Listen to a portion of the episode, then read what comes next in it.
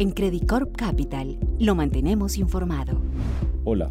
En uno de nuestros primeros podcasts del año advertimos que la inflación sería uno de los principales desafíos para las autoridades y para las economías a nivel mundial. Ese escenario se ha materializado y de hecho, como es bien sabido, el conflicto entre Rusia y Ucrania ha venido profundizando esta situación. La alta inflación a nivel mundial ha venido presionando a las autoridades para retirar los estímulos monetarios, implicando mayores tasas de interés y adicionalmente la alta inflación también está empezando a erosionar el ingreso disponible de los hogares, poniendo en riesgo el crecimiento económico futuro. Definitivamente, seguimos considerando que hasta dónde llegue esta situación dependerá especialmente de una potencial solución al conflicto geopolítico.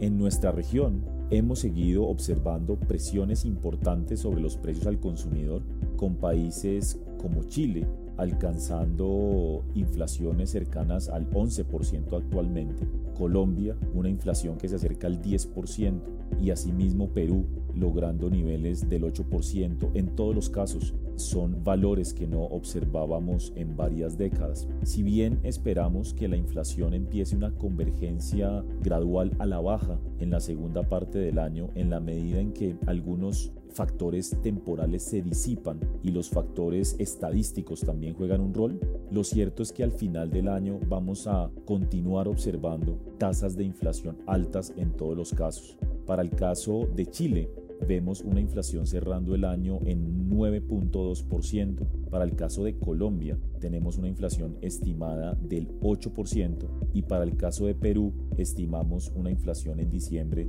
de 6.3%. Por supuesto, esta situación obligará a que los bancos centrales sigan subiendo sus tasas de interés y es por eso que para el caso del Banco Central de Chile esperamos que se lleve la tasa de interés a un nivel cercano al 9.25%. Para el caso del Banco de la República tenemos la expectativa de una tasa de interés en los próximos meses alcanzando el 8.5% y en el caso de Perú tenemos la expectativa de un incremento de la tasa de referencia hasta 6.25%.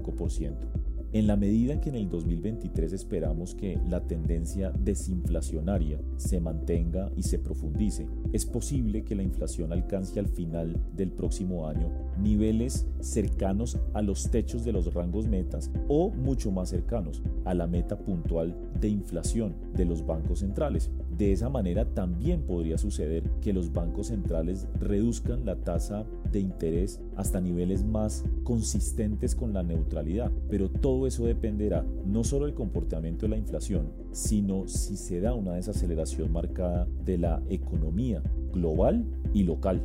En ese orden de ideas, hoy mantenemos unas expectativas de inflación para el caso de Chile de 3.7% para el cierre del 2023. Para el caso de Colombia tenemos una expectativa de inflación de 4.6% y para Perú de 3%. Eso podría permitir que la tasa de los bancos centrales alcance en cada uno de estos casos niveles cercanos al 5%, 5,5% y 4,5% respectivamente. De todas maneras, tenemos que reconocer que el sesgo sobre las estimaciones permanece al alza, dado el contexto externo del conflicto geopolítico, altos precios de energía y alimentos y toda esta situación que mantiene niveles altos de incertidumbre.